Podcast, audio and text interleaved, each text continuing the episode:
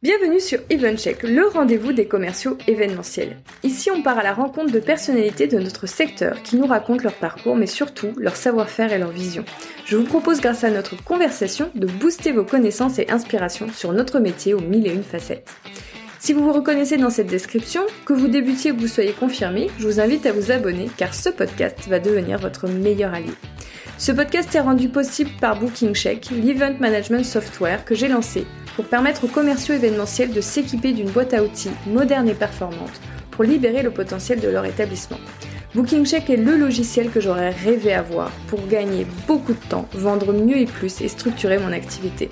Si vous souhaitez en savoir plus, rendez-vous sur bookingcheck.com. Et en attendant, bon épisode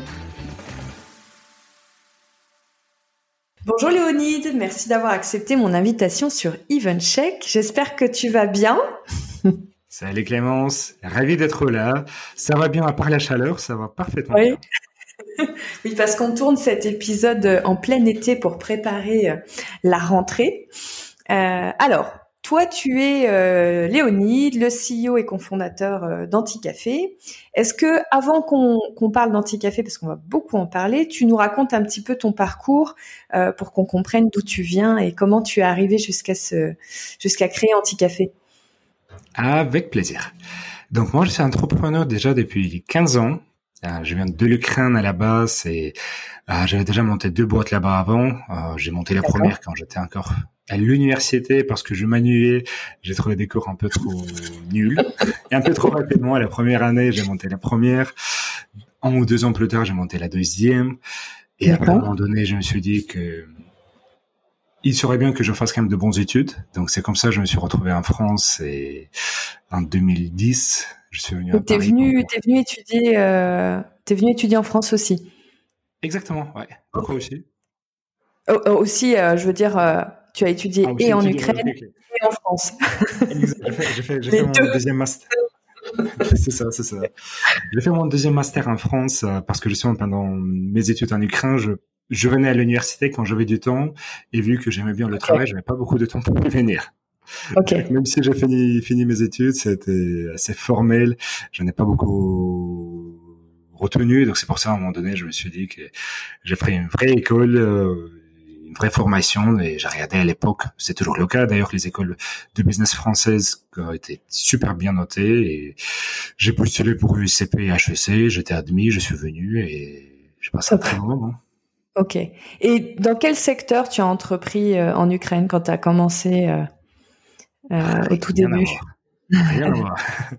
la première boîte, c'était une magazine pour les étudiants avec le modèle de 20 minutes métro que, que l'on distribuait gratuitement, on faisait payer par le, par le publicité. D'abord dans ma ville natale d'Odessa, après dans six villes du pays, avec une équipe entre les salariés et les bénévoles de presque cinquantaine de personnes.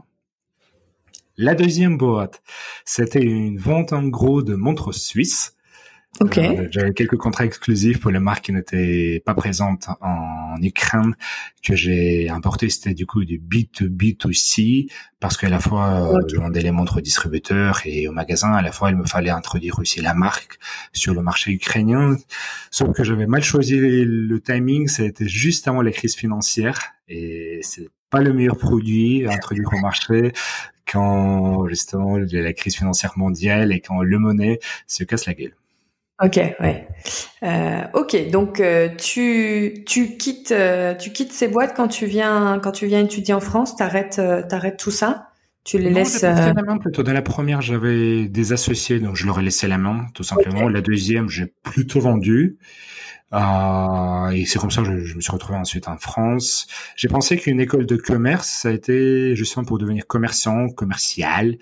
Et mhm. j'apprends ici que non, plutôt c'est pour devenir euh, travailler dans le marketing ou plutôt boîte de conseil ou M&A dans le dans, dans, la banque. Donc je me dis ok, c'est pas comme ça je m'imaginais la commerce. Euh, même c'était super intéressant. En réalité, j'avais une spécialisation entrepreneuriale à USCP qui était parmi les premières, c'est pas les premières en France. C'est pour ça que j'ai choisi des USCP. Et en réalité, c'était quand même très très enrichissant. Top. C'est aussi bien de le dire parce que parfois il y en a qui se posent la question de comment accéder euh, à l'entrepreneuriat. Ben voilà, les business schools, euh, c'est une voie. Euh, et c'est une question un peu plus large que ça parce que business school c'est un des voies, mais c'est pas fait 100% pour. Ça peut t'aider, mais c'est une voie possible. C'est un état d'esprit et tout le reste, ce sont des moyens et des outils. Mais c'est vrai que parfois, quand quand ça peut être un peu impressionnant ou, des jeunes personnes qui sentent déjà qu'ils ont le, la fibre euh, peuvent se, peuvent parfois être frustrés par par certaines formations qui qui les, les alimentent pas assez. Voilà. Toi, tu as une expérience euh, qui t'a plu euh, sur la business school. ensuite, tu sors, tu sors d'école. Qu'est-ce qui se passe? Bah Justement, vu que j'ai vu qui, qui a d'autres choses à faire. J'ai essayé le conseil.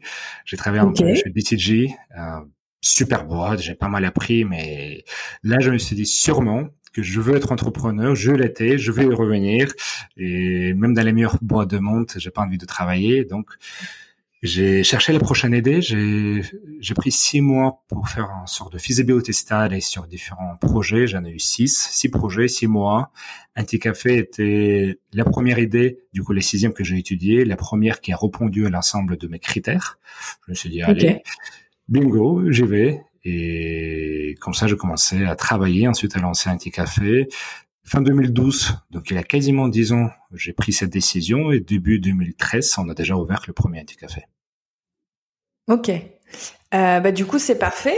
Transition parfaite, euh, Léonide, merci. Est-ce que tu nous présentes euh, Anti-Café? Avec plaisir. Comment, et comment, comment cette idée t'est venue? Parce que je crois qu'il y a une histoire derrière ça. Ben, commençons, commençons, déjà par ce que c'est. Donc, Anti-Café, c'est un espace de café coworking. C'est plutôt un réseau de café coworking euh, qui se situe vraiment au milieu entre les deux. Euh, ça a l'accessibilité, les services de café sans aucun engagement, sans aucun contrat. On vient, on s'installe, comme moi maintenant, je suis à l'Anti-Café. Mais pourtant, on tout ce qu'il nous faut pour travailler. On a l'espace de travail, on a des petites salles de réunion, on a même des micros, ce que j'utilise maintenant pour que cette fois-ci le son fonctionne. Ah, on a bien évidemment des très bons cafés, on a des incas, on a euh, des fruits, on a surtout une très très belle communauté.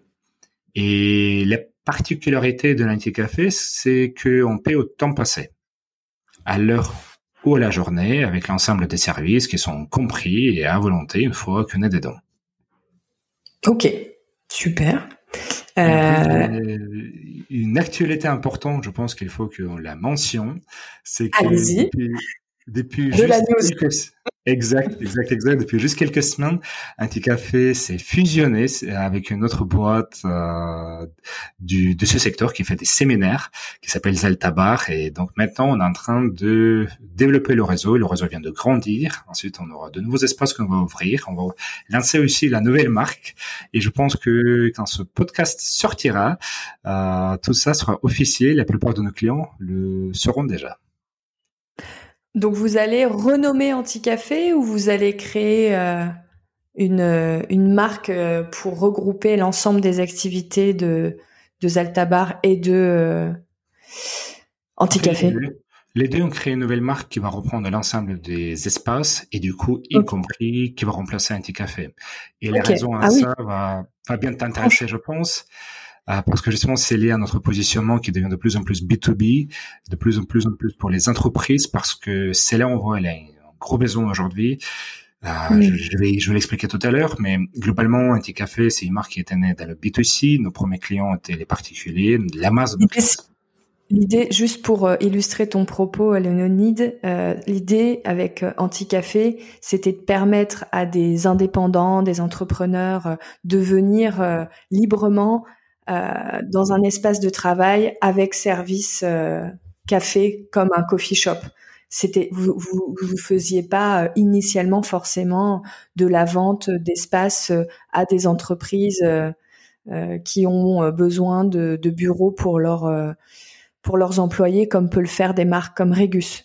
Vous étiez pas positionné comme ça. C'est juste pour illustrer parce que comme ça on comprend bien ce que tu nous expliques. Donc vous étiez concentré sur le B2C, donc les indépendants entrepreneurs qui viennent travailler librement chez Anticafé, et donc vous allez, tu peux reprendre. Et j'aurais dit que depuis quelques années, nous sommes en train de plus en plus nous positionner sur le B2B. On a lancé déjà à l'échelle de l'Anticafé depuis quelques années deux services aux entreprises, à la fois des séminaires et à la fois un service pour les équipes en déplacement, en télétravail, qui, peuvent venir à l'Anticafé quand le veulent, payés et pris en charge par l'entreprise. Mais c'est un avantage. Euh, ok, c'est un avantage. Okay. Ça reste un pont de chute, un espace supplémentaire euh, en plus de la maison ou du bureau. Ok. Et maintenant, après la Covid, on constate qu'il y a un gros, gros besoin justement dans le B2B chez les entreprises de ce type d'espace, de ce type de mhm. service.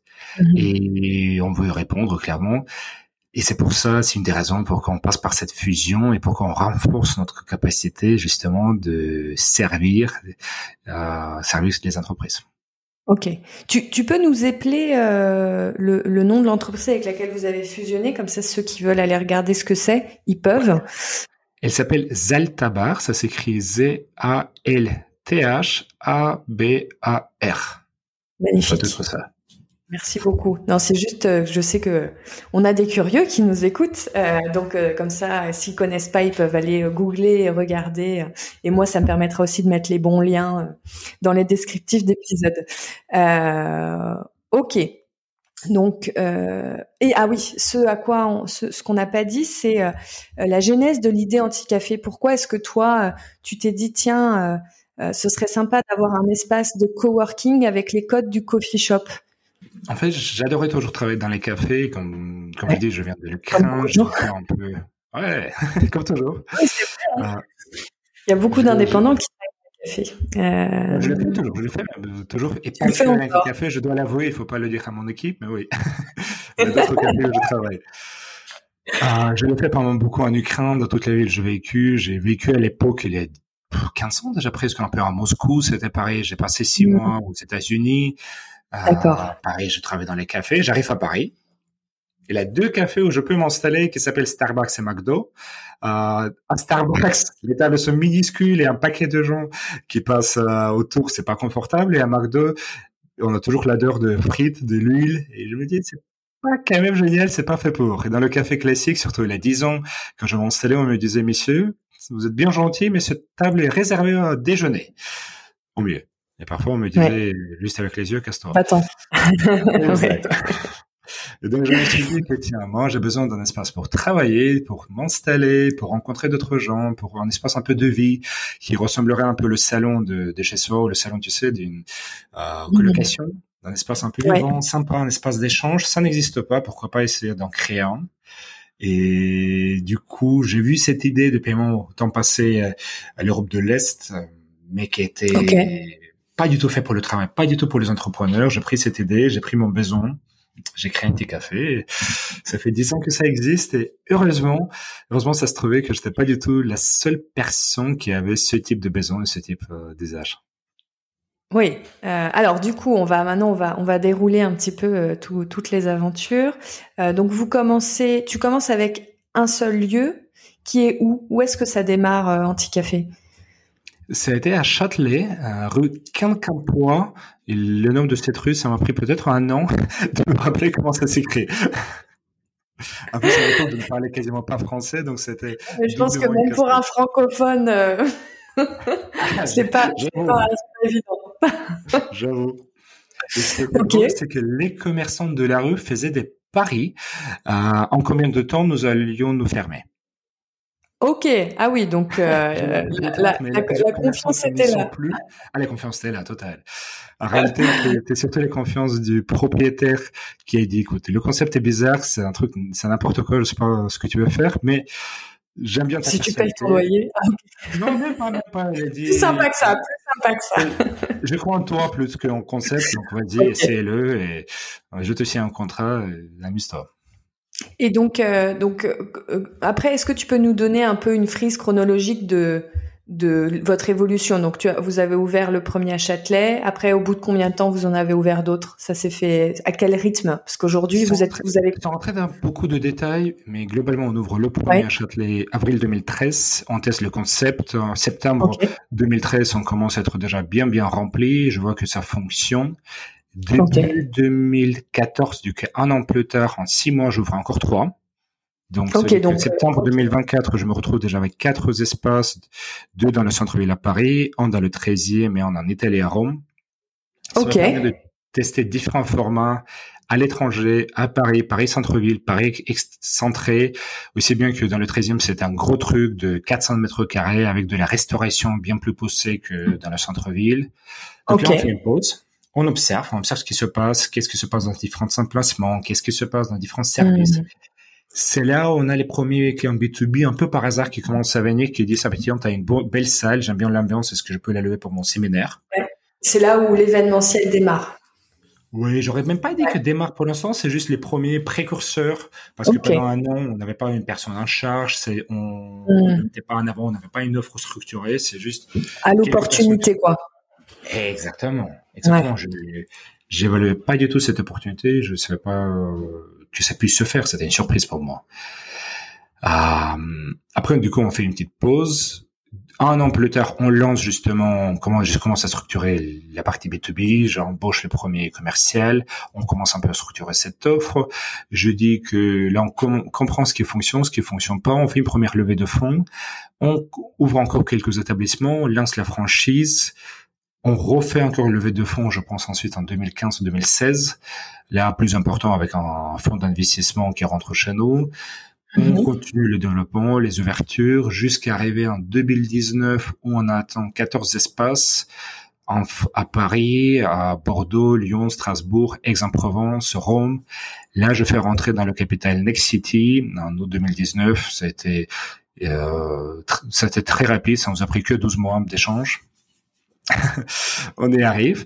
Euh, je structure l'équipe, on rentre de très beaux projets dans le pipeline, encore plus dans le B2B parce que ce service, de, au fur et à mesure, on voit qu'il a de plus en plus de besoins dans les entreprises qui deviennent de plus en plus flexibles dans leur mode de travail et de vie. Et mars 2020, on arrive la Covid. Okay. Qui change complètement nos cartes, nos plans, qui, de, qui nous ferme, qui ferme nos espaces du jour au lendemain. On pensait pour deux mhm. semaines. Il se trouve qu'on a passé fermé au total 12 mois. Euh, on a dû reconstruire nos relations avec les clients. Il a, à la fois, ça nous a créé de nouvelles opportunités et à la fois, quand même, ça, ça a cassé le trend euh, sur lequel nous étions. Ok. Oui, oui bah oui. Enfin, comme euh, on arrive aujourd'hui, on a décidé justement pour donner plus de moyens à la boîte de se fusionner avec Zeltabar. On a refinancé la société, on a redonné des moyens, on a fait rentrer de nouvelles expertises pour de nouveau reprendre ce que nous étions en train de faire juste avant la Covid, donc ouvrir des établissements plus grands, à encore plus de services. Euh, plus complet, plus 360. Ouais. Ah, oui, oui, mais ça a été déjà ces 360. C'est surtout que euh, la clientèle évolue, les besoins évoluent. on a parlé au début des freelances, des entrepreneurs, des, des étudiants. Et si à l'époque on pouvait s'installer uniquement à Starbucks et à McDo, aujourd'hui, ce type de clients, d'utilisateurs qui sont pas très très exigeants en qualité d'espace, très flexibles, même comme moi et toi, on peut travailler un peu de partout et en même mmh temps seront sociaux à, à l'argent au prix. Mmh Ils ont beaucoup d'opportunités, beaucoup de d'alternatives. Pour te donner un exemple, ma salle de sport à Paris, à République, a un espace de coworking où, tu peux installer, même si tu veux, pour toute la journée. Quand de l'autre côté, la clientèle professionnelle entreprise qui venait uniquement au bureau il y a 10 ans, il a 5 ans bureau et un tout petit peu en télétravail, aujourd'hui passe en deux jours presque deux jours et demi en moyen en dehors des bureaux. Et c'est cette clientèle qui a besoin maintenant euh, des espaces flexibles, des espaces professionnels, qui est exigeant en qualité d'espace, et en plus qui sont payés par les boîtes et pas par les salariés, du coup qui ont une capacité budgétaire un peu plus importante. Mais encore une fois, il est important que les espaces suivent au niveau de la qualité euh, du réseau, les exigences des salariés et de leurs RH. C'est pour ça qu'on est en train plutôt, j'aurais dit, de monter en gamme et d'adresser les besoins des entreprises qui sont un peu différents des besoins de freelance et des entrepreneurs qui sont de plus en plus adressés. Euh, D'accord. Donc, euh, alors, je, on a bien compris euh, l'évolution de de là où vous allez aujourd'hui. J'aimerais bien qu'on revienne un peu sur la partie événementielle. donc, tu, tu nous dis, par hasard. Par hasard. Par hasard. Euh, tu nous dis que à un moment donné, vous faites vous faites un peu une pause sur vos ouvertures, etc. Et, euh, et c'est là où arrivent les prémices, les premières demandes, etc. Euh, est-ce que est-ce que vous comment dire est-ce est-ce que vous avez un type de de formats d'événements qui sont très demandés Est-ce que vous êtes vraiment dans dans l'événementiel? Est-ce que vous êtes, euh, vous visez un certain type d'événement? Euh, J'imagine déjà que vous êtes que B2B, ça c'est très clair. Mhm. mais au sein du B2B, vous faites de tout, ou par exemple vous faites que de l'événementiel journée majoritairement. Euh, est-ce que c'est plutôt mhm. de la journée d'études et des réunions, ou est-ce qu'il y a aussi du lancement de produits? C'est quoi un petit peu euh, les, les, le panel d'événements euh, à l'anti-café En majorité, hein, parce qu'évidemment on a toujours. Oui, si tu veux, je peux te donner un peu même l'évolution des demandes euh, et, du coup, j'aurais dit presque du marché parce que ça fait malgré tout dix ans qu'un petit café existe et on est devenu un peu les vieux et les premiers de ce marché. Quand j'ai ouvert un petit café, il y avait, je pense, 18 coworking en France. Aujourd'hui, il y a plus de 3000. Et donc, euh, si à l'époque c'était OVNI, là, c'est devenu une partie du marché normal. Et du coup, on a observer pendant ce, ce temps l'évolution des attentes des clients, y compris dans les séminaires. Donc, si au début, les clients venaient chez nous parce que c'était quelque chose nouveau, innovant, hmm. euh, la plupart d'événements étaient liés justement à ce changement de cadre. Donc, c'était des événements de brainstorming, de mhm. créativité, son de lancement de produits, quand il fallait communiquer, quand à la boîte il fallait dire qu'on est cool, on est différent, on fait dans les espaces qui sont un peu à la mode, dans le trend.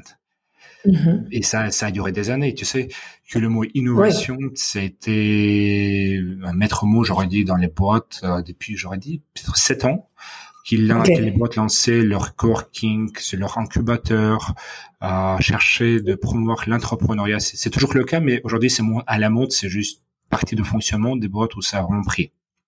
Mhm. Donc les premiers événements pendant des années, ça a été surtout autour de l'innovation et ceux qui cherchaient aussi de rencontrer des entrepreneurs et de créer des bridges entre les salariés et les entrepreneurs.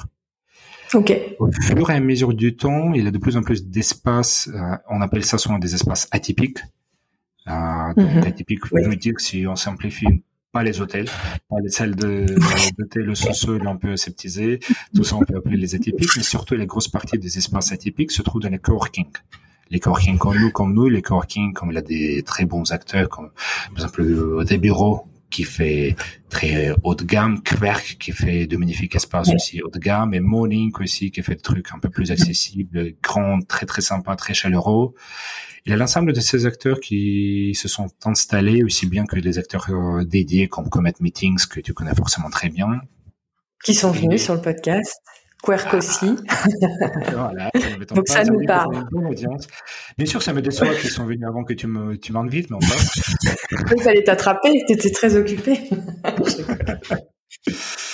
et, du coup, ça a passé avec l'évolution de l'offre. La demande aussi a évolué et c'est devenu ça a passé de quelque chose ovni, quelque chose uniquement pour l'innovation, à quelque chose dans les formats normaux. Les formats normaux, c'est mhm. quoi? C'est une réunion de l'équipe, c'est un COMEX, si c'est quelque chose un peu plus d'outstanding, c'est une réunion annuelle de l'équipe, c'est mhm. le lancement de la stratégie.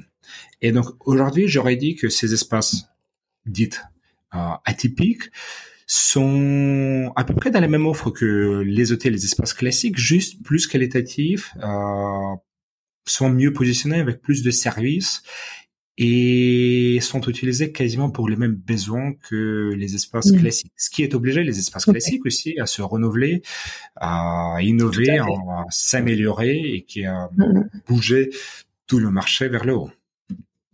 Ouais. Euh, ça s'est vu. Enfin, moi, je l'ai vu euh, venant de l'hôtellerie. Euh, j'ai vu l'évolution sur des marques très euh, l'évolution qu'ils ont eue sur leurs espaces événementiels a été important parce qu'ils se sont pris justement une sacrée vague avec euh, tous les nouveaux acteurs, on va dire mhm. ceux qui sont arrivés sur les dix dernières années, euh, en effet avec euh, les coworking et puis un petit peu tous les lieux événementiels qui ne font que ça, un peu comme à la maison. Il y en a beaucoup qui sont développés sur ce créneau-là et, et qu'on fait une grosse concurrence aux hôtels. donc, ok. Euh, du coup, je pense, oui, du marché, c'est qu'il y a moins maintenant d'événements sur plusieurs jours. Donc la force des hôtels et des boîtes. Après Covid, tu dis ça ou même euh, avant? C'est quelque chose. Euh, il me semble qu'avant, il y avait moins de nuitées et plus d'événements sur une journée, demi-journée et moins sur deux trois jours. Euh, en plus, les boîtes essaient un peu réduire les transports. Il y a les effets de fond. En plus, le temps coûte cher. Euh, les mm. équipes cherchent un peu de l'efficacité. Donc, j'ai mm. l'impression qu'il y a beaucoup de mouvements de fond qui faisaient encore avant la Covid que les événements avaient un peu plus la tendance d'être sur une journée que sur plus, plus plusieurs jours. Plusieurs jours. que les hôtels où ils étaient uniques, leur devenait justement moins, moins unique. Pareil, l'offre de Châteauforme, qui est toujours exceptionnelle, est magnifique, est unique, quand même euh, prend peut-être peut-être un peu moins de demande pour ce type euh, d'événement, euh, qui ajoute encore de la pression sur les événements, pardon, sur les hôtels.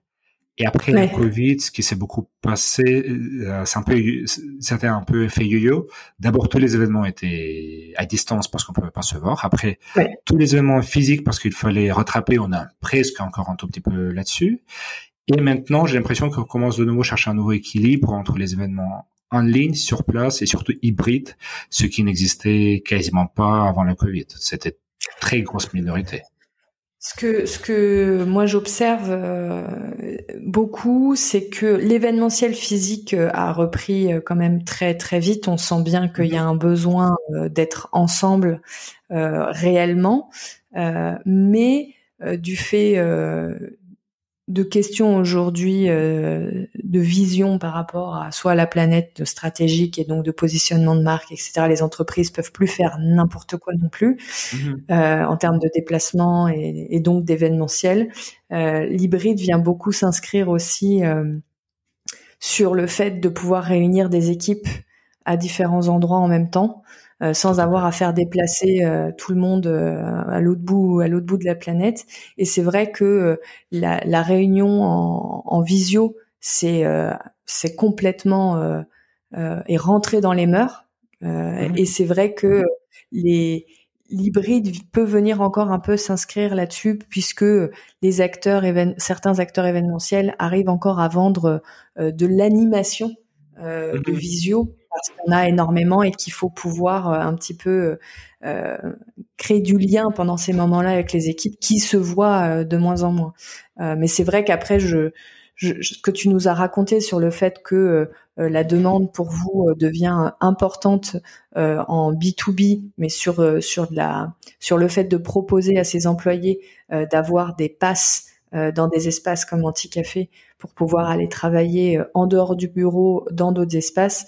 Euh, c'est vrai que sur le, marché du coworking, euh, je pense qu'il y a eu un tel changement des habitudes de travail que euh, que des, des, acteurs comme vous pouvez pouvez complètement repenser les choses avec les entreprises. et ce qui est ce qui est intéressant, et c'est pour ça aussi que je trouvais ça super que tu viennes sur le podcast, c'est que comme vous avez une, double activité de coworking et d'événementiel, eh bien comment va s'inscrire l'événementiel par rapport à ces nouvelles habitudes de travail? Et tu vois, c'est c'est marrant. Tu, tu toi, tu as tout de suite de la vision en disant ah, on a beaucoup de, de journées, on a beaucoup mhm. d'événements à la journée. Je l'avais pas encore, personne me l'avait remonté encore, tu vois.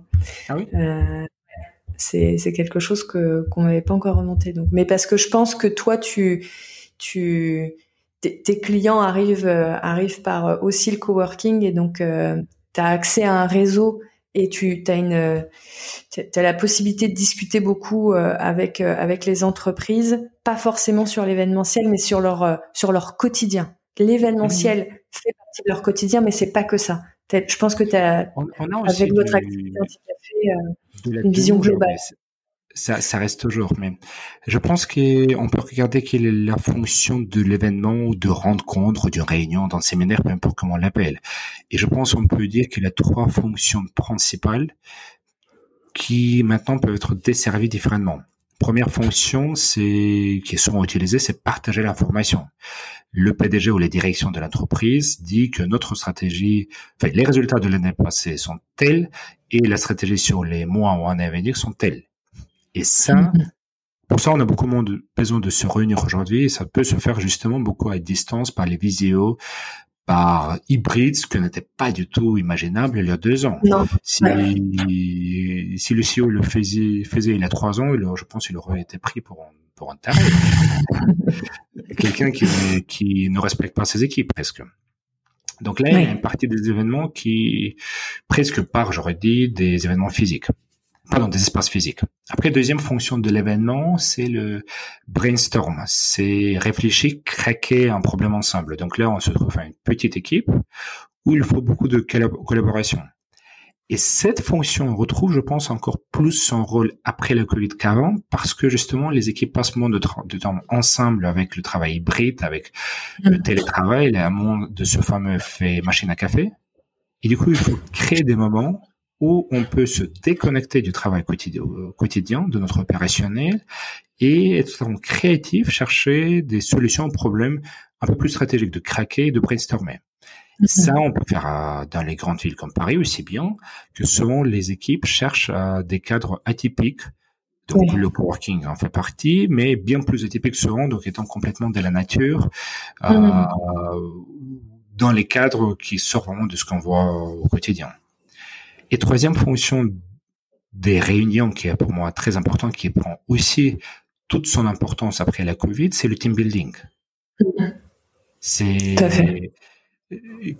cohésion d'équipe, c'est l'intégration de nouveaux recrues dans l'équipe. Et pareil avec le télétravail, il a encore plus de besoin de, de ce type d'événement qui change du coup les attentes des espaces euh, et les besoins des clients et qui crée à la fois de belles, de belles nouvelles opportunités. Oui. Euh, du coup, euh, vu que vous avez cette double activité, comment comment vous êtes structuré en interne pour euh, Est-ce qu'il y a vraiment une équipe dédiée qu'à l'événementiel? Ou est-ce que pas ah. forcément C'est c'est euh... surtout sales qui est dédié. Mais quand tu dis sales, ils vont aller chercher des nouveaux contrats ou ils vont réceptionner la demande? Ah, ils vont réceptionner. Ça fait des années et des années que j'essaye de construire une équipe dédiée vraiment à la chasse. Mais mhm. dans notre métier, c'est assez compliqué. Au moins, on n'a jamais réussi vraiment à craquer cela et de faire une belle équipe chasse. Donc, en fait, chaque fois, on se retrouve avec euh, les équipes qui vont faire 90% de démonte en 30, parfois 95, et un tout petit peu de, de recherche. Euh, c'est un peu différent sur le pass, donc on peut peut-être un peu plus expliquer qu'est-ce que c'est le pass et après on pourrait expliquer et rentrer dans les détails. Donc le pass c'est une offre où on appelle aussi des cartes prépayées qui permet à l'entreprise d'avoir un contrat avec nous, de dire que j'ai 500 salariés ou j'ai trois salariés, ce qu'ils veulent, qui ont le droit de venir chez vous euh, quand ils veulent et je paie leur consommation chaque à la fin du mois les les heures, les jours, les salles qu'ils ont consommées, que les équipes ont consommées. Et ça, ça s'inscrit dans le télétravail comme une alternative au travail à la maison. Imaginons que demain chez toi le wifi saute ou qu'avec euh, ta compagne, les deux, vous devez travailler, faire des calls ou juste tu veux changer l'ambiance. Donc un café est là, euh, au lieu que tu au bureau qui peut être souvent, surtout à Paris, assez loin, tu viens à la café, tu fais ta journée de travail et à la fin du mois, c'est l'équipe, c'est l'entreprise qui paie pour, pour l'équipe. Donc ici, ce produit, il est un peu moins naturel, il est plus nouveau. Ici, il nous faut mhm. faire un peu de recherche de, de la chasse. Ok. Donc ça, on fait, et c'est pas tellement les sales, c'est c'est un peu moi, un peu, j'avais une personne pendant longtemps dans l'équipe qui était en charge de développement du réseau, mais du coup, il était en contact avec beaucoup de grosses entreprises. Du coup, c'est lui qui le faisait un peu. Et surtout, on essaie de le faire par les médias, par les ARP, pour créer de la demande euh, naturelle. Mhm. Exactement, pour les demandes entrantes, qui n'est pas exactement la chasse, mais qui contribue à la création d'élites. Et euh, c'est quoi votre stratégie sur les médias? Qu'est-ce que, par exemple, qu'est-ce que vous allez mettre en place comme action pour euh, pour traquer de la de la demande entrante sur sur cette partie-là? Honnêtement, c'est, j'ai pas trouvé une bonne manière comment traquer. J'ai essayé dans tous les sens. Euh, mon rêve vraiment de traquer. On n'a jamais vraiment réussi. On a réussi à traquer, tu vois, les pics après une campagne. Euh, parfois, tu peux avoir des liens qui sont traqués, mais ça reste euh, minime. Donc, malheureusement, cela, je n'ai pas un bon. T'as pas, pas de retour, ouais. T'as pas de visibilité exactement sur qui, qu'est-ce qui a j'ai pas de bon outil plutôt qui me donnerait que une heure passée, j'étais autant de démontres 30. Et si quelqu'un trouve un outil pour précisément suivre ça, j'en suis preneur et merci de me l'envoyer. Je suis très très reconnaissant. Mais je pense ok, ben, le message, euh, en tout cas, le message est, est sur les ondes. si quelqu'un t'écoute, ils peuvent, euh, ils peuvent nous contacter. Merci beaucoup. Euh, Par contre, parce que notre stratégie était de faire du bruit, faire en sorte qu'on rentre dans j'aurais dit dans les cerveaux des gens et des clients potentiels. Et la manière qu'on essaye toujours de le faire, c'est euh, faisant quelque chose qui sort du quotidien. Il a un livre, il a une vidéo sur YouTube que j'aime beaucoup. Pour moi, c'est presque une théorie de marketing qui s'appelle Purple Cow. La vache okay. Ouais. Euh, c'est créé par euh, un genre de gourou marketing américain qui s'appelle Seth Godin. Seth Godin, je pense. Euh, c'est S-E-T-H. Et c'est G-O, soit D, soit T, j'ai un petit doute, I-N. Et il a une vidéo magnifique sur TEDx que je conseille conseille à regarder qui s'appelle Purple Cow. Ça dure 15, 15-20 minutes, c'est magnifique. Globalement, ce qu'il explique, c'est que ce qu'on retient aujourd'hui, c'est quelque chose qui nous étonne, quelque chose qui sort du quotidien. Et c'est la raison pourquoi j'appelle un petit café un petit café, pour que tu te poses la question, mais comment ça, ces mecs n'aiment pas le café, c'est le café n'est pas bienvenu, etc. Pourquoi petit C'est pour ça que je fais le paiement à l'heure et pas au café, parce que pareil, c'est qu'est-ce que c'est? C'est un peu n'importe quoi. C'est pour ça on a lancé à cette offre du pass à qui tu viens comme un peu Uber, mais pour les espaces, tu ne payes rien. C'est par contre c'est mhm. à la fin du mois débité de la boîte et pas de chez toi. Donc ce sont les trucs, les campagnes, les produits qui sortent du quotidien, qui provoquent un étonnement et que tu retiens. Et ça, j'aime beaucoup créer, j'aime beaucoup provoquer ça. Ok, c'est quelque chose que tu qui t'intéresse. C'est des, c'est des Clairement, et plus que m'intéresse, c'est quelque chose qui nous a très bien servi pendant toute la vie de l'Inti Café. On a toujours réussi d'avoir de pas mal de couverture médias, euh, et c'est ça qui fait que on en parle, qu'on a de bons partenariats, de bons clients. Euh, donc globalement, c'est ça le cœur de notre stratégie RP Média. C'est de faire du bruit. Faire du bruit, oui.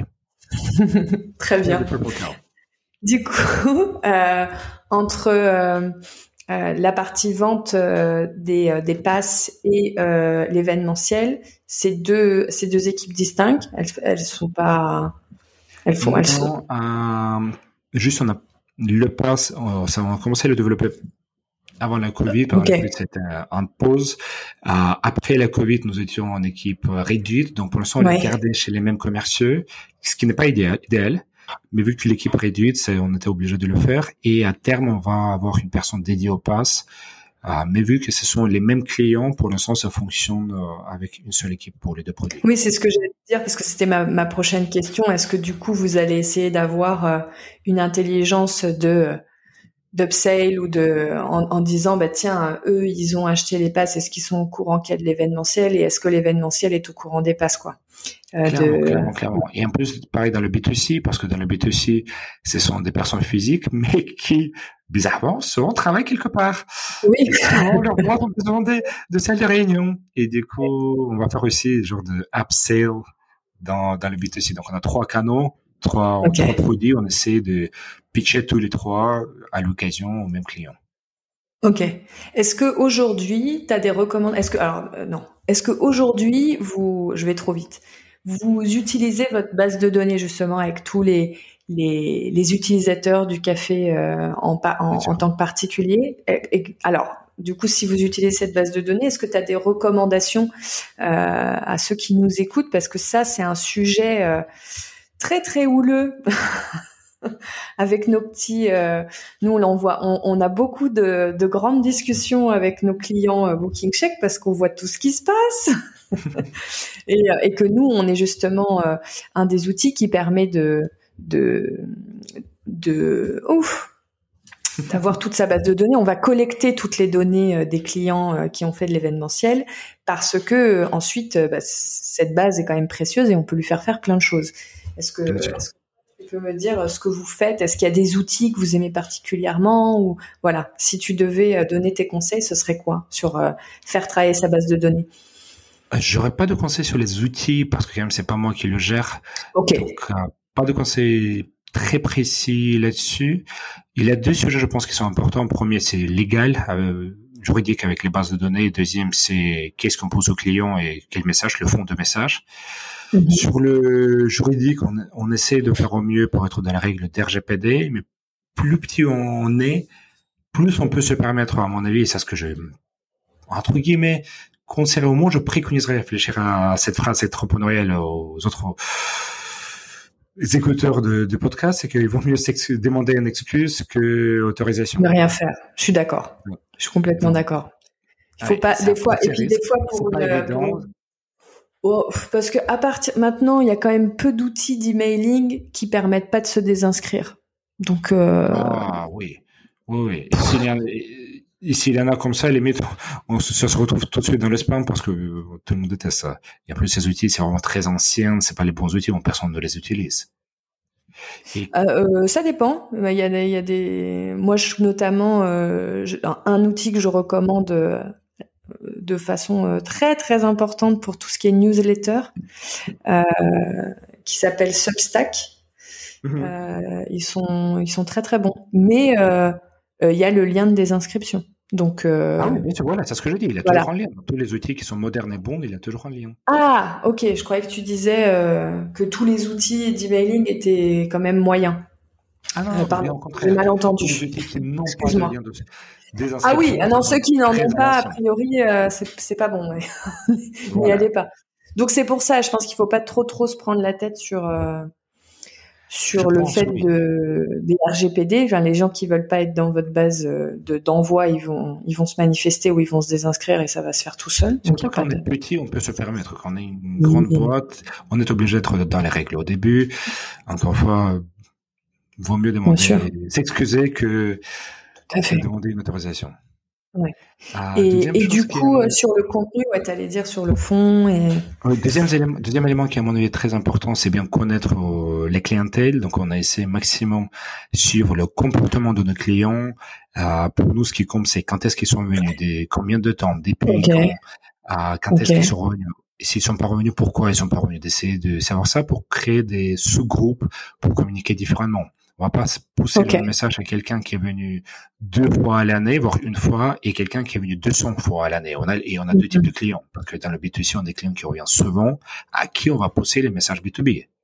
Aussi bien, on a des clients habituels dans le B2B qui reviennent plusieurs fois à l'année et d'autres qui sont venus qu'une seule fois. Donc, mm-hmm. on, est, on essaie toujours de maximum connaître le comportement de nos clients pour avoir des sous-groupes pour personnaliser les messages selon euh, le cas d'usage.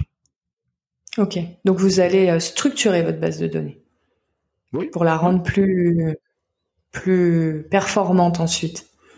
Oui, je redis surtout plus précise. Oui. Et ce qui nous permet d'arriver au troisième point, c'est c'est évident et pourtant on n'y pense pas toujours, c'est communiquer ce qui intéresse les gens. Euh, parce que souvent on a tendance de communiquer ce qui nous intéresse. Et dans ce cas, on a peu, d'ouverture, rapidement des, des inscriptions. On, on, fait pas mal de communication autour des projets qui se passent chez nous, autour de nos clients. Donc, on parle pas uniquement de nous et de ce qu'on fait, mais on parle de ce qui se passe à l'Anti-Café, ce qui se fait par les autres membres de la communauté, qui fait que on a des taux d'ouverture normalement bien plus importants que les taux d'ouverture juste des newsletters promotionnels. Mmh.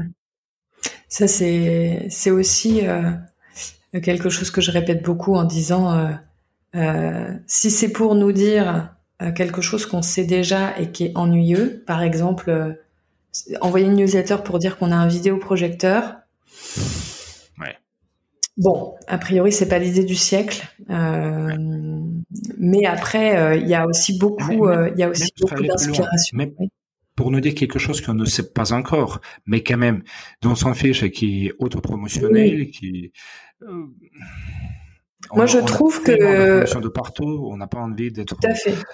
déranger davantage. Et, euh, et pour ça, je trouve qu'il y a beaucoup de, moi je sais que je trouve qu'il y a beaucoup d'influenceurs, blogueurs qui sont très, euh, bah, qui sont vraiment des, des grands créateurs de contenu et mmh. qui ont des newsletters dans notre vie privée que on, on, doit tous avoir lu au moins une fois, qui peuvent être très inspirantes Mhm. pour la partie euh, business parce que ils vont évidemment euh, essayer de fidéliser et, et, de faire en sorte que leurs euh, lecteurs les suivent à plus d'endroits possible parce que c'est comme ça qu'ils gagnent leur vie. Mhm. Donc ils vont évidemment parler d'eux, mais de façon très intelligente. Euh, et je trouve que même si, et du coup, comme c'est pas du tout euh, lié à l'événementiel ou à nos lieux de vie, on peut pas se retrouver à tout le temps copier et à faire la même chose, donc on est obligé quand même de trouver des nouvelles idées. Mais sur la façon dont c'est tourné et les différentes thématiques euh, et comment c'est construit, je trouve que, enfin, je sais pas comment vous inspirez-vous, mais moi je trouve que c'est une, bonne source d'inspiration pour ceux qui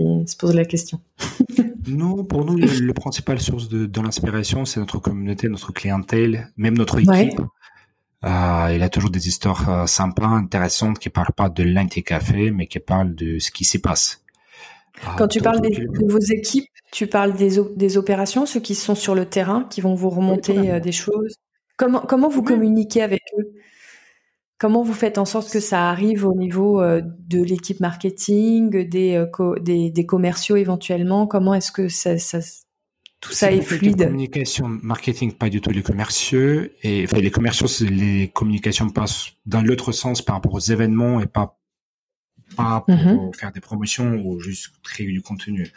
On a essayé de l'automatiser par plusieurs outils, les outils complexes, les outils simples, genre juste email, WhatsApp, on va voir ce qui se passe. Mais la seule manière comment ça qui fonctionne, c'est que on soit sur place, qu'on se, dans le contact humain, que on connaisse très bien nos équipes, qu'est-ce qu'ils font, qu'est-ce qui se passe dans leur vie, euh, bien évidemment tout bêtement, mais comment elles s'appellent, parce qu'on a quand même des dizaines de personnes qui mhm. travaillent chez nous, et que on fasse partie de, de cette vie des espaces, et dans ce cas, naturellement, ils partagent avec nous quelles sont les histoires intéressantes, quels sont des clients intéressants, quelles sont les histoires qu'on peut remonter.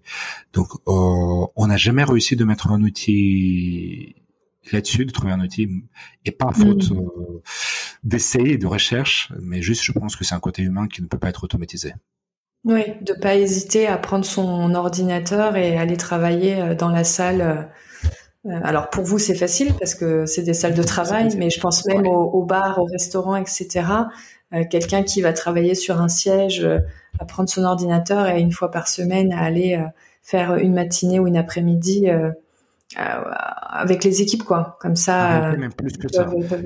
oui mais je me dis bon c'est déjà on passe de zéro à une, une, une demi-journée. donc depuis deux ans, on travaille uniquement dans les anti-cafés. Heureusement, tu as raison, on a de l'espace pour ça. Mais même quand on avait des bureaux, très souvent, on était deux sur dix dans les bureaux parce que les équipes, justement, travaillaient dans les espaces, parce que on, a des rendez-vous avec nos équipes terrain, avec nos fournisseurs, clients, etc. Donc même avant, on avait cette culture, euh, mais on a aussi la chance d'avoir des espaces qui sont adaptés, et c'est la raison d'être de la boîte, de créer des espaces qui sont flexibles, adaptés au travail, aux rencontres et à la vie. Ouais. Euh, bah, écoute, merci beaucoup pour ces, euh, ces petites idées euh, marketing. Est-ce que est-ce que tu as une vision particulière? Qu'est-ce que tu penses toi du fait que aujourd'hui, au vu de votre actualité, je pense que tu, tu es en pleine réflexion un peu du futur d'Anticafé. Il y a, vous avez vous avez développé cette nouvelle offre de passe. Il y a toujours l'événementiel qui tourne. Euh, quels sont selon toi les, les, besoins de demain des entreprises euh, en, en, termes en termes d'événementiel évidemment en priorité, mais tu peux nous parler d'autres choses. C'est quoi un peu ta vision sur euh, sur notre secteur après tout ce qu'on a traversé euh, avec la crise, euh, la pandémie et, et, tout ce que tu vois aujourd'hui, c'est tout ce que vous êtes en train de développer. Et puis peut-être aussi avec Zaltabar, vous, vous, avez des échanges qui te donnent, qui t'ouvrent de, de, nouvelles idées, de nouvelles visions. Que c'est Qu'est-ce que tu dirais si tu devais faire un petit, un petit état des lieux sur euh, mhm. nos amis B2B euh, euh, Je commencerai un peu plus loin. J'ai une réflexion quasiment sociétale. Qu'est-ce que nous sommes en train de vivre? Comment ça va impacter notre société? On parle beaucoup de future work, mais je pense qu'on peut parler aussi de future of life, du point de vue que uh-huh. le travail, ça fait partie de notre vie et ce qui est en train de changer, en réalité, ce qui a changé là aujourd'hui presque un aperçu, c'est la manière comment on vit. On en fait un bon exemple. Là, ton équipe, si je me trompe pas, est en France. Toi-même, tu es à Lisbonne. Euh, ça t'empêche pas de piloter ton produit, d'avoir tes clients dans plusieurs pays. Euh, uh-huh. Et ce n'était absolument pas possible, ou très peu imaginable, il y a 5-10 ans, c'était exceptionnel. Ce qui est exceptionnel maintenant, c'est que ce mode de... Euh, ouais, enfin, pour, pour souligner, enfin, pour euh, redonner du, du, enfin, être d'accord avec toi, me, mettre en accord avec toi, même, même avant Covid, euh, c'était mon, c'était pas forcément toujours bien perçu, alors qu'aujourd'hui, ça n'est plus une question. T'as raison, Donc, avant, je, ça, ça pouvait être mal perçu. C'était, c'était un mi vanille, mi fraise. ça dépendait des gens. Euh, mais il est parti à Lisbonne, il s'est bien installé à côté de la mer et nous, nous sommes en train de bosser ici à Paris où il fait 40 degrés. Qu'est-ce que c'est que cette entreprise? oui, oui, oui, je suis d'accord avec toi. Ce qui, ce, qui, ce qui je trouve beaucoup plus lourd que ça, c'est que c'est devenu normal, pas uniquement à l'échelle de petites boîtes qui ont une dizaine, quelques salariés, quelques dizaines de salariés, mais à l'échelle mhm. des grosses boîtes en France, il faut avouer, les boîtes de CAC 40 emploient une grosse, grosse majorité de la population. C'est pour ça que je dis que c'est presque une révolution du style de vie. Euh, on se posait la question si les gens allaient quitter les grandes villes ou pas. Aujourd'hui, il a clairement une petite mais stable diminution dans, enfin pas une diminution plutôt une transition dans les emplacements qui ont un peu plus de qualité de vie, qui ont euh, la mer, la nature, ou juste plus d'espace à offrir à ses habitants. C'est normal mhm. aujourd'hui de euh, télétravailler deux, trois jours par semaine. C'est normal de télétravailler peut-être une ou deux semaines de temps en temps complètement à distance. Et on parlait toujours de work-life balance. Moi, j'aime pas trop en fait cette, mhm. euh, cette idée, cette approche, parce que work-life balance, ça suppose que d'habitude, d'abord on travaille, après on vit. Ou au contraire, on vit, après on travaille, mais ce sont deux choses qui sont opposées, entre lesquelles il faut trouver un équilibre.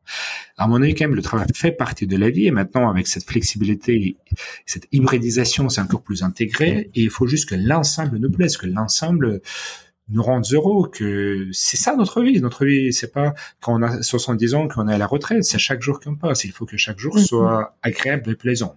Donc, ce qui est très très fort, que ces changements, cette flexibilité de la vie, maintenant nous permet de vivre autrement. Et ça, tu penses, tu penses que les entreprises en ont parfaitement conscience, qu'ils ont compris que c'était comme ça qu'ils allaient pouvoir fidéliser leurs employés? D'avoir conscience que. J'ai euh, compris, il y a beaucoup de boîtes qui ont déjà changé leur mode de travail. Bien évidemment, pas toutes. Certains l'ont bien fait, certains l'ont mal fait, certains ont décidé à l'ancien, non, on bouge, euh, bouge pas. Ah Et aussi, c'est pas trop mal parce qu'il y a des salariés qui préfèrent c'est comme ça. Il faut, chacun. Il faut pour tous les goûts. Ah, exactement, il faut pour tous les goûts, absolument. Mais c'est, c'est un fait.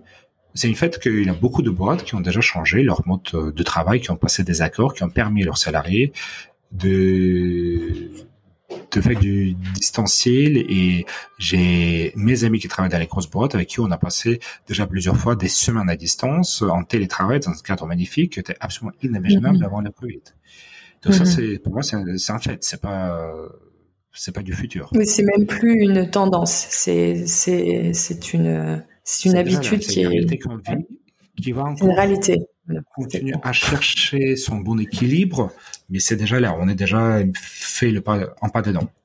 Donc maintenant, comment ça influence notre travail? Il y a deux impacts, je pense, majeurs. Premier, c'est que c'est physique, donc on, a besoin de, des espaces de travail, de chute un peu partout. Il nous faut pouvoir travailler chez soi, il nous faut travailler, pouvoir travailler entre chez soi et le bureau. Mais si on va aussi à distance, euh, peut-être à la gare, peut-être sur la route. Donc il nous faut des petits espaces confortables adaptés au travail un peu partout en France, et pas uniquement dans les centres-villes des grandes métropoles. Et deuxième conséquence de cela, qui va particulièrement intéresser le secteur des séminaires, c'est qu'on passe moins de temps en équipe, moins de temps physique, on reste des êtres humains. Il nous faut se voir, il nous faut s'entendre, il nous faut limite se, certaines manière se toucher, juste être dans les mêmes espaces, dans les mêmes espaces. Oui, ça peut toucher l'épaule. en tout bien, tout honneur. On est d'accord, on est d'accord, on est d'accord. On a compris le, on reste, On reste des êtres humains et ce contact humain, il est indispensable. On, en a moins quand on travaille de cette manière. Même si on dit qu'on passe 40%, donc deux jours par semaine en télétravail, ça ne veut pas dire que ce sont les mêmes jours. Donc ça veut dire qu'on voit les équipes peut-être quatre fois moins parce que justement nos jours ne sont pas toujours les mêmes à distance. Donc on a besoin des espaces qui nous permettent à maintenir à cette, ce contactement, cette cohérence, cohésion d'équipe. Euh, d'une manière, j'aurais dit plus concentrée, qu'on construit pas du jour du jour à l'autre pendant la semaine de travail, mais qu'on construit peut-être en quatre séminaires de l'année. Mm-hmm. Et j'ai parlé de deux fonctions, la fonction team building et la deuxième fonction qui est brainstorm, créativité. Donc pareil, je suis convaincu qu'on aura besoin de plus en plus d'espace qui provoque aussi la créativité, la réflexion qui nous permet de trouver de bonnes idées, pas encore une fois au long du mois de, euh, et de, de l'année, mais pendant une ou deux journées, quand on se concentre, quand on fait un genre de euh, bootcamp pour résoudre un problème. Mm-hmm. Mm-hmm. Et je pense qu'à la fois en volume, en demande et en qualité euh, de demande de l'offre, les espaces vont devoir évoluer pour servir les clients.